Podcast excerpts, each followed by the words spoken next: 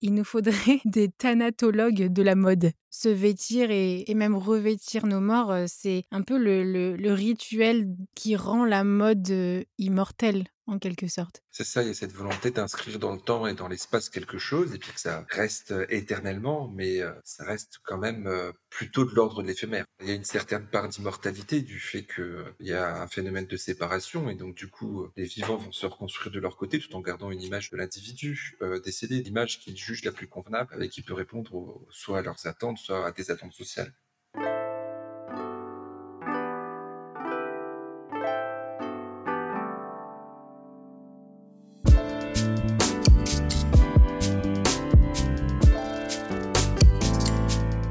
Bienvenue sur Qu'est-ce que la mode Le podcast qui vous invite dans de multiples discussions autour de cette unique question Qu'est-ce que la mode? Je m'appelle Elsie Pommier, je suis designer de l'individu. J'accompagne les professionnels à travailler l'habillement comme un support d'expression et de communication. Dans ce podcast, je vous partage mes discussions avec ceux qui façonnent la mode. À la découverte de savoir-faire, de façon d'être, d'histoire et de culture, on comprend vite que la mode est loin d'être banale. Alors nous nous retrouvons chaque lundi sur toutes les plateformes d'écoute. Abonnez-vous à l'émission et rejoignez celles et ceux qui soutiennent la production de ce podcast sur patreon.com slash qu'est-ce que la mode. Habillé, habilleur, bonne écoute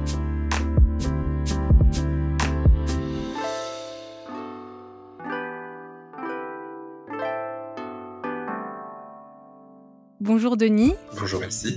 Merci hein, de nous retrouver sur euh, Qu'est-ce que la mode? C'est alors bonjour aussi chères euh, auditrices et auditeurs. Alors vous êtes nombreux à nous avoir rejoints depuis la première intervention de Denis sur euh, Qu'est-ce que la mode? Alors laissez-moi vous le présenter. Il est chercheur archéologue et étudie spécifiquement les rituels funéraires. Alors euh, pourquoi ce métier vient intervenir sur qu'est-ce que la mode? Mais justement, c'était ce qu'on s'était dit euh, pour ta première euh, intervention. C'était notre première Toussaint de qu'est-ce que la mode? Je redonne le titre, c'était culture numéro 20, le vêtement de deuil et du défunt. C'était super riche. Et puis notre première Saint-Valentin aussi, on l'a faite ensemble et c'était à propos des Memento Mori. Les auditeurs et auditrices, je vous laisse aller euh, découvrir après ces, épisodes parce qu'aujourd'hui, on aimerait parler immortalité. Alors, l'immortalité, c'est tout ce que souhaiterait la mode en fait. Qu'est-ce que t'en penses, toi, euh, Denis? Immortalité et mode un peu euh, large. Oui, effectivement, c'est une thématique très large. Après, la question de l'immortalité de la mode, il y a une certaine immortalité à partir du moment où ça rentre dans le cadre historique. Je pense à la petite robe noire, euh, qui est un vêtement euh, euh, mythique. Donc, obligatoirement, il y a un côté immortel dans le fait de la pérennité, même si aujourd'hui, je ne sais pas si elle est encore produite ou s'il en reste beaucoup, mais en tout cas, les originelles doivent être dans des placards ou alors dans des musées. Ouais, c'est ça, on parle d'intemporalité, c'est hors temps. En fait, c'est par cette passion aussi des basiques et des archétypes qu'on parle de classiques, comme la petite robe noire, ou même les basiques, on dit ah, le t-shirt blanc, c'est un basique, le jean et tout ça. Et donc, ça vient marquer l'histoire. Et donc, d'un côté, on, parle de, de mode qui va marquer l'histoire et puis de mode éphémère. Mais ma première question, c'est est-ce qu'elle est vraiment éphémère? Bah, la mode chez les vivants, j'ai envie de te dire, c'est quelque chose qui se renouvelle constamment, qui s'est constamment renouvelé. Donc, euh, y a, on peut considérer une certaine euh, éphémérité de, la mode. Maintenant, si on regarde un peu les travaux des anthropologues comme Bronislav Malinowski, il explique que euh, ce qui va rester dans le temps, c'est aussi lié à une transformation. C'est-à-dire que des éléments vont rester dans la culture, prenons l'exemple de la mode, où justement ils vont perdurer dans le temps, mais ils vont être renouvelés. Comme par exemple, on voit aujourd'hui toute la mode du vintage, par exemple, qui revient à la mode. Euh, on parle de retour, mais finalement, ça n'a jamais véritablement disparu. Le phénomène était beaucoup plus réduit. Donc effectivement, il y a une, forme d'immortalité et, d'éphémérité euh, dans la mode. Après, c'est un juste milieu et, puis ça va, varier selon énormément de facteurs. On parle de cycle, mais en fait, en t'écoutant, on pourrait peut-être parler de ouais, ben, d'éphémère et, et de marquant. C'est notre, notre rituel en quelque sorte aussi dans la mode. Bah, disons qu'en plus, ça va dépendre de l'impact du, du vêtement. Pour reprendre euh, l'exemple de la petite robe noire ou de la marinière de Jean-Paul Gaultier, c'est devenu des intemporels parce que c'est c'est venu dans les mœurs. Après, effectivement, il y a sans doute d'autres vêtements qui étaient à la mode à un moment T et euh, qui ont progressivement disparu parce que bah, ils n'avaient pas cette euh, marque de fabrique et cette étendue mondiale qu'ont pu avoir certains éléments vestimentaires. Et ça, c'est ça, c'est des produits spécifiques, mais rien que dans le phénomène, comme tu disais, de, de mode, ce côté immortel, euh, c'est vraiment un besoin existentiel euh, humain aussi.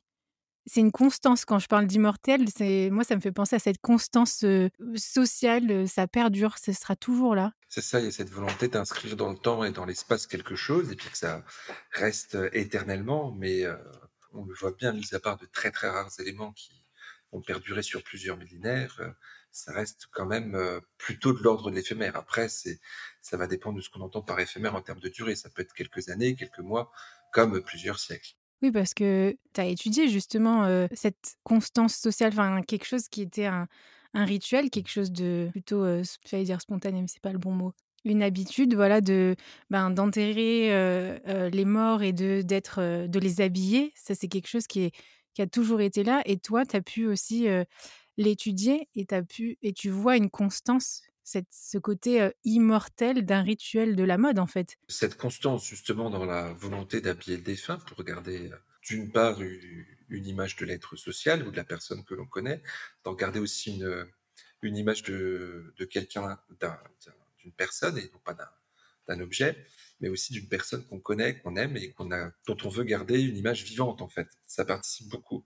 Après, il y a toutes les relations relative à la, pudeur, la question de l'inhumation nue, c'est quelque chose que je ne crois absolument pas, euh, à laquelle je ne crois absolument pas, d'une part parce qu'on a de nombreux exemples euh, pour les périodes même les plus anciennes de, traces d'habillement essentiellement sous forme de culture matérielle.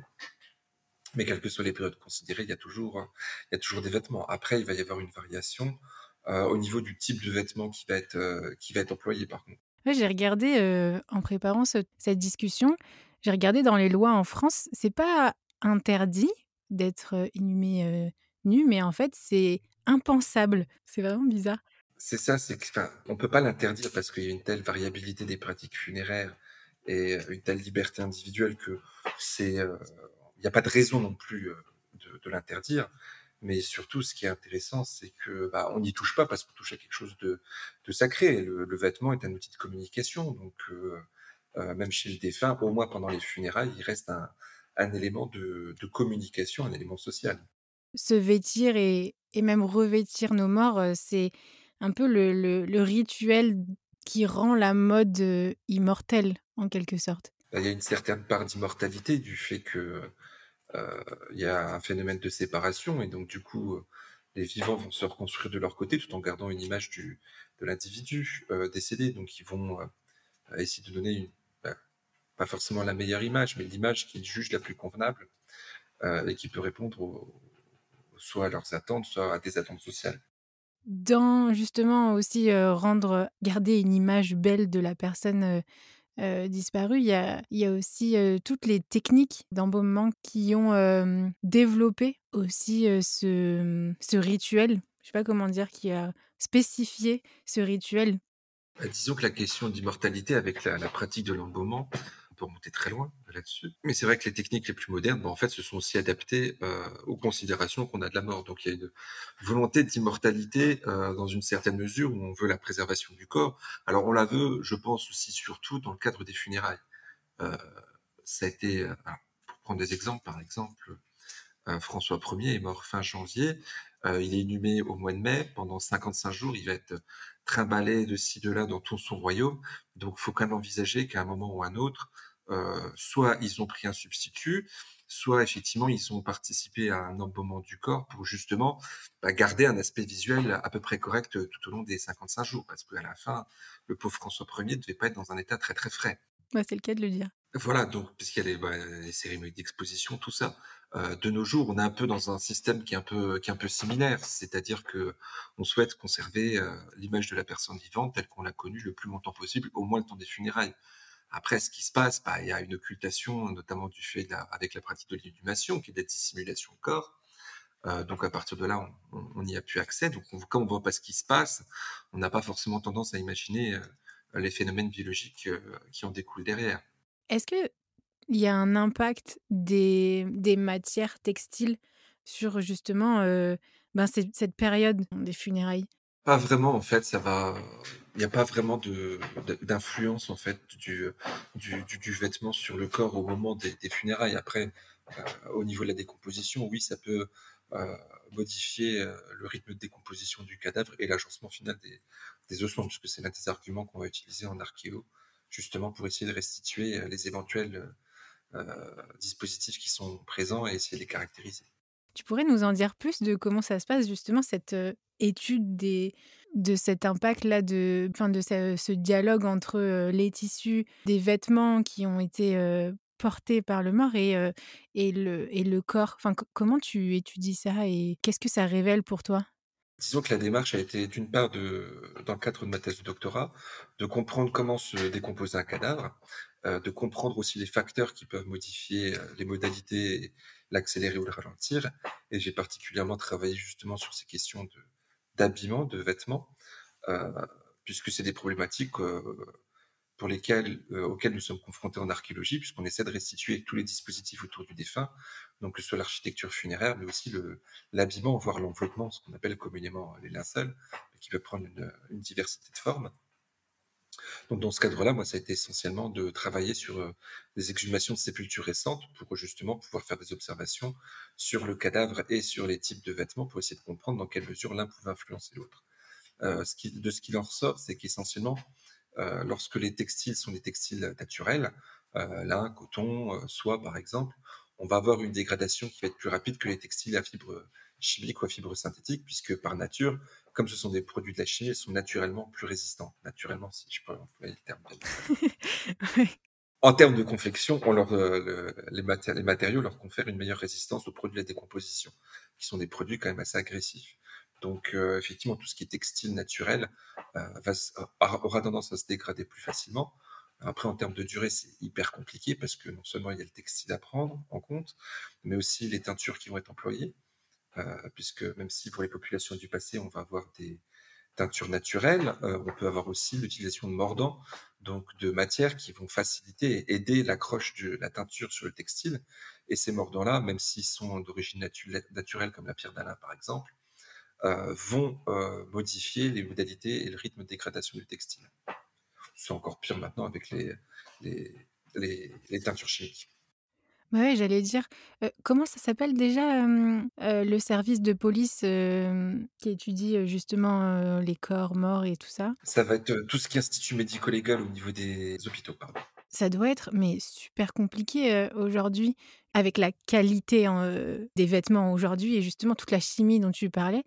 J'ai même entendu parler de mairie, en parlant de funéraire, qui, a, qui commençait parfois même à interdire les vêtements synthétiques pour les défunts. Ah bah, disons qu'ils vont se dégrader beaucoup plus lentement, ça c'est sûr, donc ça peut poser des problèmes.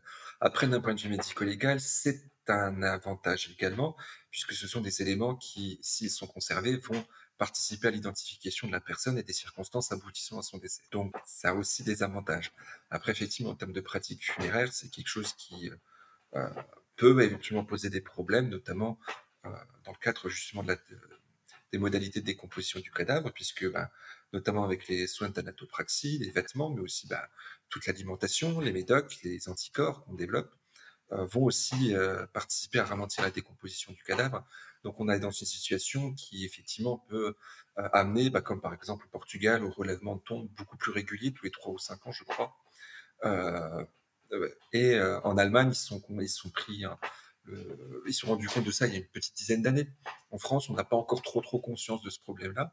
enfin, selon les municipalités, bien évidemment, mais effectivement, il y a un moment où on va se poser la question la gestion de cimetières contemporains, tout en étant dans le respect du défunt. Et puis, il y a aussi la pollution, entre guillemets, des... Oui, la pollution, en fait, des sols. Un des arguments qui était donné, c'était ben, qu'en fait, avec la décomposition et, justement tous ces textiles synthétiques, c'était pas mis en avant pour le, le défunt, mais c'était plutôt pour le, les sols et la pollution des sols. C'est tout à fait possible. Après, effectivement, ça va dépendre du type de textile qui va être employé. Parce que selon le type de textile, selon le, type de teinture, les produits qui sont, balancés dedans, effectivement, il est possible que ça puisse provoquer une, pollution du sol. Alors après, j'ai pas lu d'études sur le sujet, mais effectivement, il faut voir aussi le contexte, la présence de nappe phréatique à proximité. Théoriquement, les tombes sont à 2 mètres de profondeur avec des caveaux, donc euh, la pollution est relativement amoindrie, surtout que le cercueil se décompose euh, très lentement. Euh, donc ça permet de contenir un peu les éléments jusqu'à leur, leur autodégradation, entre guillemets. En tout cas, j'appuie ce que tu disais sur les tissus naturels et tout ça. Et en tout cas, c'était favorisé de plus en plus. Et j'ai d'ailleurs découvert une créatrice, je, t'en ai parlé dans nos échanges, Pia. Alors, je le dis avec un, accent bien français. Hein. Interlandi. voilà. Pia Interlandi, qui fait des vêtements pour les morts. ça s'appelle Garments of for the Grave. T'en avais déjà entendu parler? Oui, j'étais tombé sur son, sur son expo. Elle a fait une exposition il y a quelques années maintenant, je crois près de 10 ans. Mm. Et justement, où elle avait développé toute une gamme de produits de textiles euh, naturels qui se dégradent assez rapidement. Donc après, effectivement, en termes, comme il y avait une question d'exposition aussi derrière, donc un côté artistique, un peu toute une mise en scène euh, plus ou moins macabro-romantique euh, qui a été mise en œuvre. Euh, donc voilà, après, effectivement, ce sont des textiles qui, pour le coup, euh, doivent quand même avoir un certain coût à l'achat. Et euh, le problème aussi, c'est que bah, dans ce genre de situation, on réagit aussi un peu dans l'urgence, dans une situation de crise, donc on ne pense pas forcément tout de suite à aller dans la boutique chic du coin pour claquer un petit billet et, et, acheter des fringues qui sont bio, parce que c'est aussi un coût. Et puis des, mourir, ça coûte cher. Donc, euh, ça fait des frais supplémentaires aussi. C'est pas non plus. Euh c'est un luxe. On pourrait dire que c'est un luxe de mourir. Et y a, c'est un vrai marché de luxe en quelque sorte, hein, euh, ce milieu-là. Et mais ce qui était intéressant aussi de cette créatrice, c'est qu'elle elle est obligée aussi de penser donc au corps. Donc oui, elle a pensé donc à utiliser des, des, matières naturelles, mais aussi à comment habiller un corps qui est un corps mort aussi, qui a du coup une, un mouvement restreint. Ah oui, voire aucun mouvement, grosso modo. Selon la durée. voilà. Et effectivement, comme c'est le, corps mort est, quelque chose d'inerte, on va dire, pour résumer les choses simplement, effectivement, il y a toute une gestuelle qui, est, qui doit être mise en avant. Après, il y a aussi la question du, du goût vestimentaire des personnes concernées, puisque c'est reste aussi dans une démarche artistique, donc ça peut ne pas plaire à tout le monde. Ah oui, bah c'est un style, voilà. c'est le style de comme comme tout créateur, on a un style, mais là, moi j'ai l'impression que j'en ai, pas découvert d'autres. Alors peut-être que il y, en a sûrement d'autres, hein, mais elle, elle a une vraie démarche aussi artistique et méditative aussi et d'accompagnement derrière. C'est une vraie marque de créateur, mais mais c'est un marché ah oui. aussi. C'est tout à fait. Depuis, euh, depuis la, libéralisation des, funérailles chez nous, ça arrive assez tardivement. On est 19e siècle. Après, il y a plusieurs évolutions législatives qui vont être mises en œuvre avec puis la séparation de l'Église et de l'État en a profité aussi. Il y a même le, je dirais pas le salon de la mort, mais je ne sais plus le terme exact. Mais effectivement, je crois que régulièrement, je dirais pas forcément tous les ans, mais il y a effectivement quelques années, le salon de la mort, grosso modo, c'était aussi l'occasion de pouvoir se rencontrer entre, moi je n'y étais pas, puisque c'est plus des pauvres actuels, euh, de, où les professionnels ont pu se rencontrer, mais aussi échanger sur leurs pratiques euh, communes. Et, euh, et c'était d'autant plus intéressant que ça permettait de, de multiplier les regards, à où justement dans, on est dans un système où il y a une commercialisation énorme. Nous, là, on, on l'a compris tardivement, mais les Anglais l'ont compris dès la fin du XVIIe siècle, avec la libéralisation des, des funérailles, où effectivement ils ont libérer euh, tout ce domaine-là euh, du carcan euh, religieux pour en faire un domaine économique à part entière. Au-delà de, de, ça aussi, enfin, c'est très lié au milieu médical. Tous les, les, tissus hygiéniques et tout ça, et il y a une vraie relation aussi avec ce milieu. Disons que le milieu, le milieu, médical est surtout intervenu à partir de la, après la Seconde Guerre mondiale, à partir des années 50-60, notamment avec les progrès de, la, de, de la médecine. ça a permis de retarder de plus en plus les, euh, les décès, mais aussi avec les techniques de réanimation qui ont été révolutionnaires, les transplantations, tout ça. Donc il y a non seulement eu un recul de, la mort, mais aussi une forte médicalisation où les gens ne mourraient plus chez eux avec leurs proches, mais meurent de plus en plus à l'hôpital. Donc là, il y a tout un côté hygiénique aussi qui rentre un peu plus en œuvre et, c'est d'autant plus compliqué que bah, c'est une situation déjà qui n'est pas facile. Donc, quand, bon, après, le milieu médical en général connaît plutôt bien son travail, donc ils ont l'habitude, ils savent parfaitement prendre les choses en main et, aussi l'accompagnement des familles. Ouais, c'est ça. Et puis, du coup, il y a mais le tissu est, fait, on va dire, l'entre-deux, entre, justement le passage de, de de ce monde-là, médical et ben, dans le cimetière et puis, ça, c'est pas nouveau, hein, je pense, ben, justement, toutes les techniques d'embaumement et d'embaumement, pardon. Avec, ben, on pense tous à aux momies avec le lin et toutes ces toutes ces matières qui créent une résine, et qui vont, conserver le corps et tout ça. Enfin, c'est impressionnant, ce vêtement, ce tissu qui est la frontière en quelque sorte. Enfin, même pas une frontière, mais une, un passage. Oui, puis qui va être un peu aussi une vitrine parce que du coup, quand on voit par exemple dans le au couvent des Capucins à Palerme, les moines qui sont suspendus, dans leur, tenue de moine euh, au mur, ou la petite Rosalia Lombardi qui a été embaumée au début des années 20. Là, ici, le, vêtement joue aussi le rôle de vitrine. Alors, dans le cas de la petite Rosalia, c'est un peu plus compliqué puisque l'embaumement a très parfaitement fonctionné. Donc, le corps est encore euh, quasiment intact. En revanche, pour les moines des Capucins, bah, ils sont à l'état de momie complètement desséchée, voire de squelette. Donc là, auquel cas, euh, le vêtement sert aussi de marqueur identitaire pour pouvoir différencier directement un squelette d'un autre et savoir que c'est frère machin d'un côté et frère truc de l'autre. Ah ouais. Donc c'est là le côté, on va dire, un peu, immortel, de de de de la mode qui nous permet justement de différencier, depuis après des années, voire des milliers d'années, plus tard, des corps et des des personnes, des personnages. C'est comme ça que, ben, l'histoire est étudiée aussi. Mais il y a aussi la mode dans le sens, esthétique, l'éphémère des des pratiques esthétiques aussi, qui, mmh, qui qui permettent de de dater en fait aussi les, les, les défunts. Toi, c'est quelque chose qui te permet, enfin, que tu étudies aussi et qui te permet justement de, de classifier, de catégoriser en fait dans le temps tes, tes sujets d'études ou? Tout à fait, parce que la culture matérielle, notamment tout ce qui est mobilier vestimentaire, donc ça peut être les épingles, les fibules, les plaques de les boucles de ceinture, qui vont euh, nous apporter des éléments de datation, donc nous permettre soit de rattribuer à une période chronologique large, soit d'avoir des éléments de datation plus fins. Euh, notamment pour le mobilier qui est parfaitement bien connu selon les périodes chronologiques.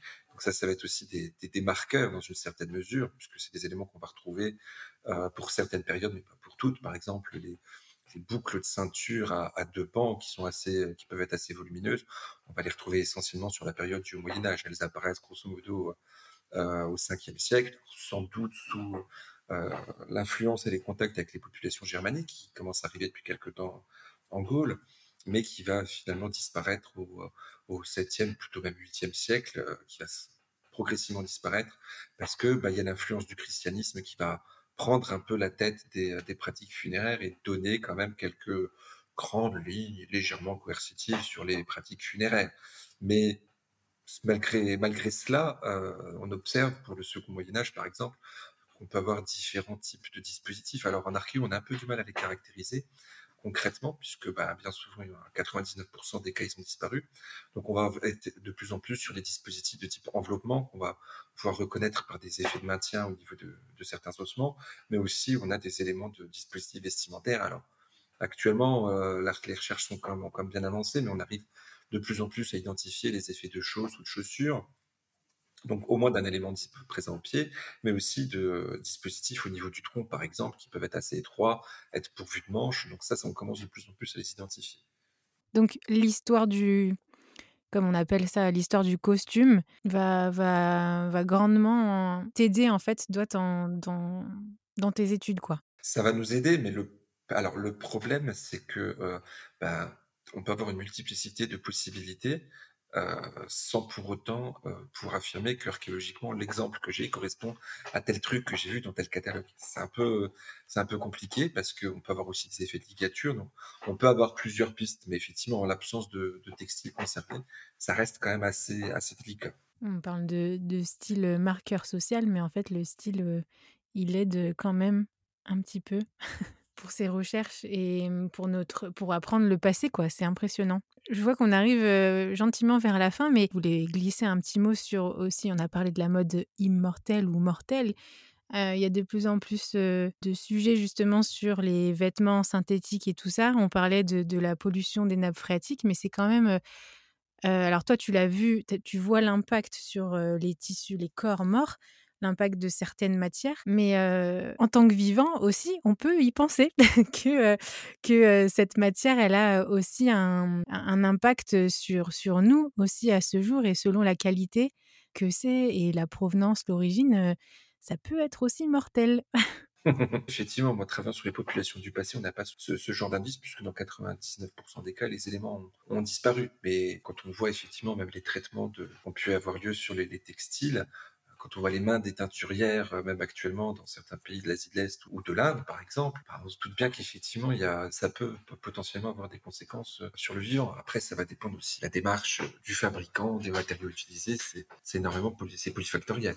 Je me demandais, alors, du coup, si tu avais pensé à d'autres choses quand, on, préparait ce, ce, cette discussion sur cette idée de mode immortel euh, vs la mode éphémère. Disons que voilà, c'est une question ambivalente parce qu'il y a la volonté d'immortalité dans une certaine mesure, propre à de très nombreuses euh, cultures humaines, mais ça va dépendre aussi de leur système de fonctionnement où effectivement, bah, si le défunt va prendre sa propre enveloppe corporelle et ses vêtements pour aller dans l'au-delà, ou si au contraire, il va se transformer en quelque sorte, et auquel cas, effectivement, l'enveloppe vestimentaire euh, n'est qu'un moyen sur court terme pour euh, préparer uniquement le, défunt et n'a pas d'utilité derrière. Et préparer le, le vivant qui reste aussi, pour lui dire aussi au revoir et garder aussi cette image, parce que c'est pas seulement un visage qu'on garde, mais c'est tout le corps.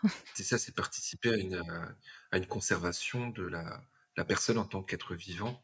Et, c'est un des outils notamment qui, qui permet de, conserver cet aspect du défunt. Ça me fait juste penser à une image, parce qu'on pense à, nous, voilà, on, garde cette dernière image et puis on se dit peut-être que aussi c'est le vêtement avec, avec lequel il va, rester aussi pour cette deuxième vie.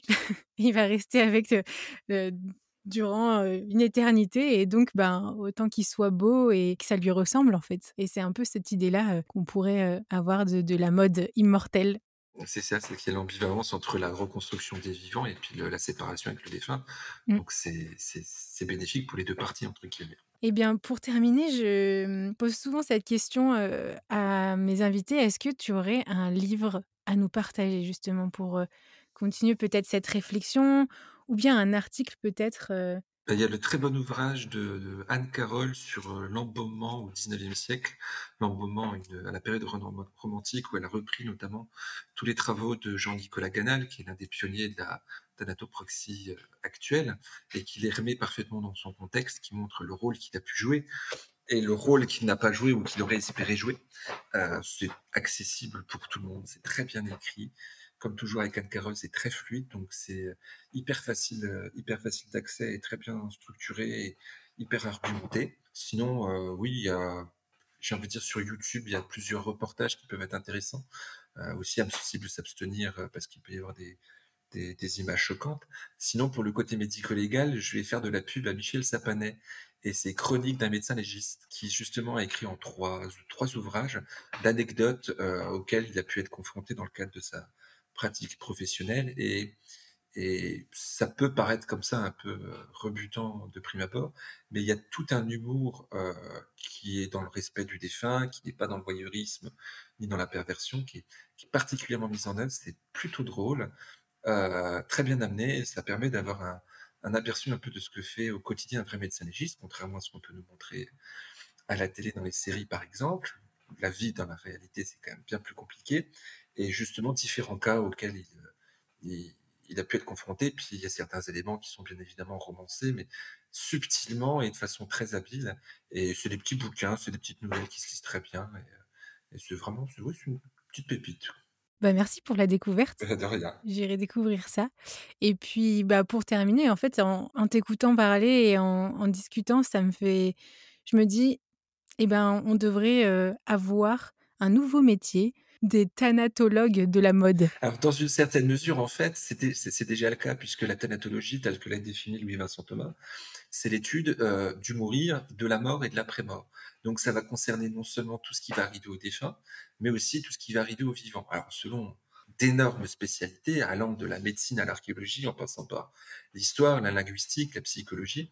Donc, dans une certaine mesure, quand on s'approche et fait de la thanatologie, on fait indirectement de la mode, sous réserve soit sérieux dans son travail, puisque effectivement, les, au moins pour, euh, pour les périodes anciennes et les personnes actuelles, si on traite le cadavre sans prendre en compte effectivement le vêtement qu'il peut avoir, qu'il a pu avoir, ben, on va biaiser quand même euh, une partie de, ses résultats puis de son, approche aussi. Merci beaucoup, euh, Denis, parce que ça nous ouvre vraiment. Parce que voilà, quand on pense mode, on pense tout le temps au quotidien, qu'est-ce que je veux porter aujourd'hui, mais là, tu nous as ouvert un champ énorme et je te remercie pour ton temps, pour euh, ben, ce petit rituel qu'on commence à avoir, à se retrouver. Je mettrai donc en lien les références que tu nous as partagées. Et puis, ben, au plaisir de se retrouver, sûrement à la Saint-Valentin.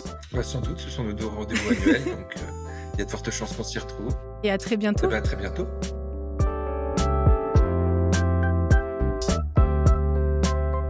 Si ce podcast vous plaît, parlez-en autour de vous et partagez votre avis signé de quelques étoiles sur Apple Podcast. Vous pouvez aussi soutenir Qu'est-ce que la mode sur Patreon. Et oui, ce podcast ne se fait pas tout seul ni en quelques secondes. En contribuant à partir de 2 euros par mois, vous faites perdurer ce podcast et gagner en qualité de production. Je vous remercie sincèrement pour votre écoute, votre soutien, nos échanges sur LinkedIn, Instagram continuer la conversation avec vous et vous rencontrer est vraiment édifiant. Habillé, habilleur, à la semaine prochaine.